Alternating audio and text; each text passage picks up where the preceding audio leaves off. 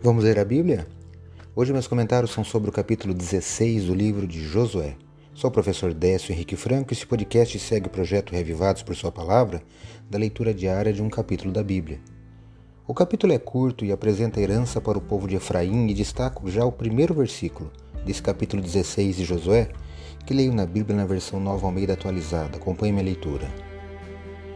O território que, por sorteio, caiu aos filhos de José ia desde o Jordão, na altura de Jericó, e no lado leste das águas de Jericó, até o deserto que sobe de Jericó pela região montanhosa até Betel.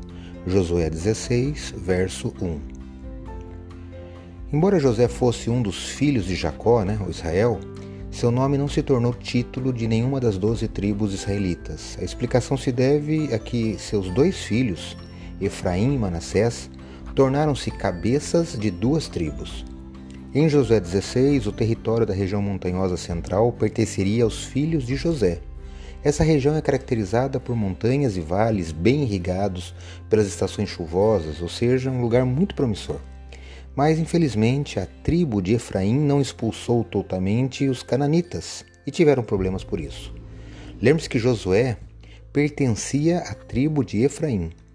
Mas essa tribo falhou ao não erradicar os pagãos perversos daquele lugar, e isso os levou ao perigo espiritual e posterior idolatria.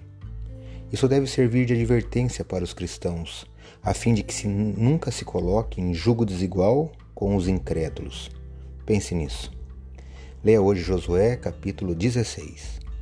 Esse foi mais um episódio diário desse projeto de leitura da Bíblia apresentado por mim, Décio Henrique Franco.